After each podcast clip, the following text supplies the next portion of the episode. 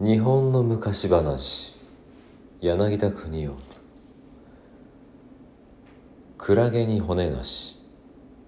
大昔竜宮の王様のお妃がお産の前になって猿の肝が食べてみたい。という珍しい食好みをなされました。竜王はどうかしてその望みを叶えてやりたいものと家来の亀を呼んで何か良い考えはあるまいかと尋ねられました。亀は知恵のあるもので早速日本の島へ渡ってきてある海岸の山に遊んでいる猿を見つけました。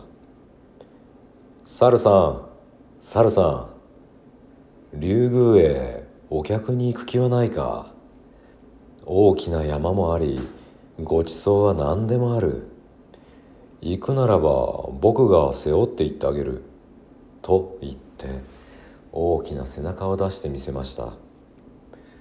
猿はうっかりとこの亀の口車に乗って嬉しがって竜宮見物に出かけました。なるほどかねて聞いていたよりも美しいお屋敷でありました。中の門の口に立って亀の案内してくれるのを待っていますと門番のクラゲが猿の顔を見て笑いました。猿さんは何にも知らないな。竜王様のお妃がお産の前で猿の肝を食べたいとおっしゃるのだ。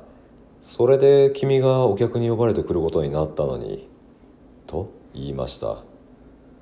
こいつは大変だ。と思いましたけれども。猿にも知恵があるので何食わぬ顔をしていますと。やがて亀が出てきて「さあこちらへ」と言いました。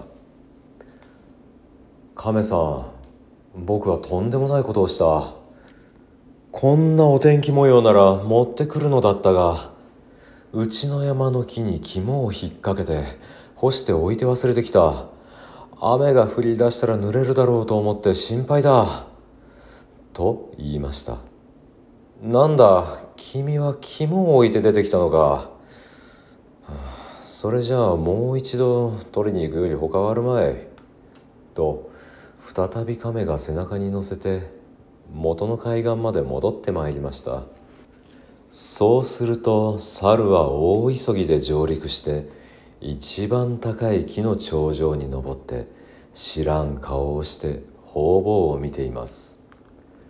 亀がびっくりして「猿くんどうした?」と言うと「海中に山なし身を離れて肝なし」と言って笑いましたこれは竜宮で門口に待っているうちにあのおしゃべりのクラゲがしゃべったに相違いないと亀は帰ってきて竜王に訴えますとけしからのやつということで皮は剥がれる骨は皆抜かれるとうとう今のクラゲの姿になってしまったのは全くこのおしゃべりの罰だということであります。